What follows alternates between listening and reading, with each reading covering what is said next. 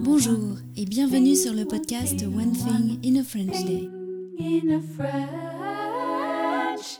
Aujourd'hui, mercredi 17 janvier 2024, cet épisode, le numéro 2318, s'intitule Le rapport de stage de Lisa. J'espère que vous allez bien et que vous êtes de bonne humeur.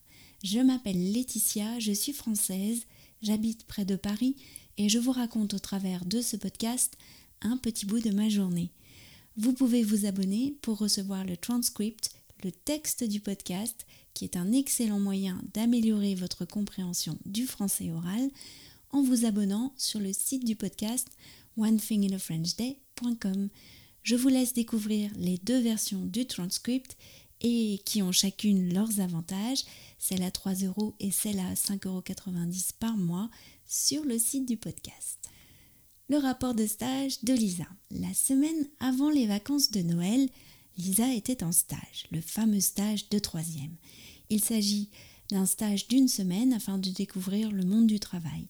C'est un stage d'observation essentiellement. Après le stage, les élèves doivent remplir un rapport de stage de près de 30 pages sur l'entreprise, le monde du travail, leur journée type, leurs activités, l'interview d'un professionnel pendant leur stage, leurs projets professionnels, etc. Lisa a rendu son rapport hier. Elle était en stage avec notre amie Claire, l'historienne, que vous avez déjà entendue sur le podcast, à l'Institut national de jeunes sourds.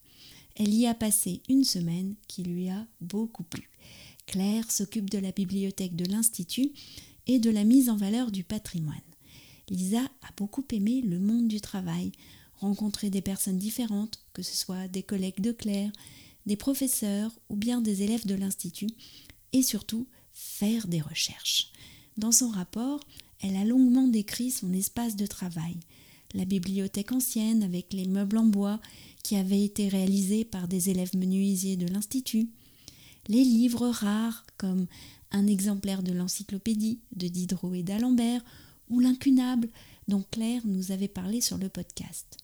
Sa chaise à côté de celle de Claire pour qu'elle puisse voir l'écran de l'ordinateur, l'endroit où elle posait son manteau, ou bien le bel escalier qui mène à la bibliothèque et dont l'architecture est renommée, car l'Institut se trouve dans un ancien couvent. En lisant les réponses de Lisa aux questions très formatées du livret de stage, je pouvais l'imaginer en train de travailler, de faire des recherches ou bien de nettoyer les boutons découverts par la professeure de couture, qui étaient certainement ceux achetés pour les uniformes des élèves il y a bien longtemps.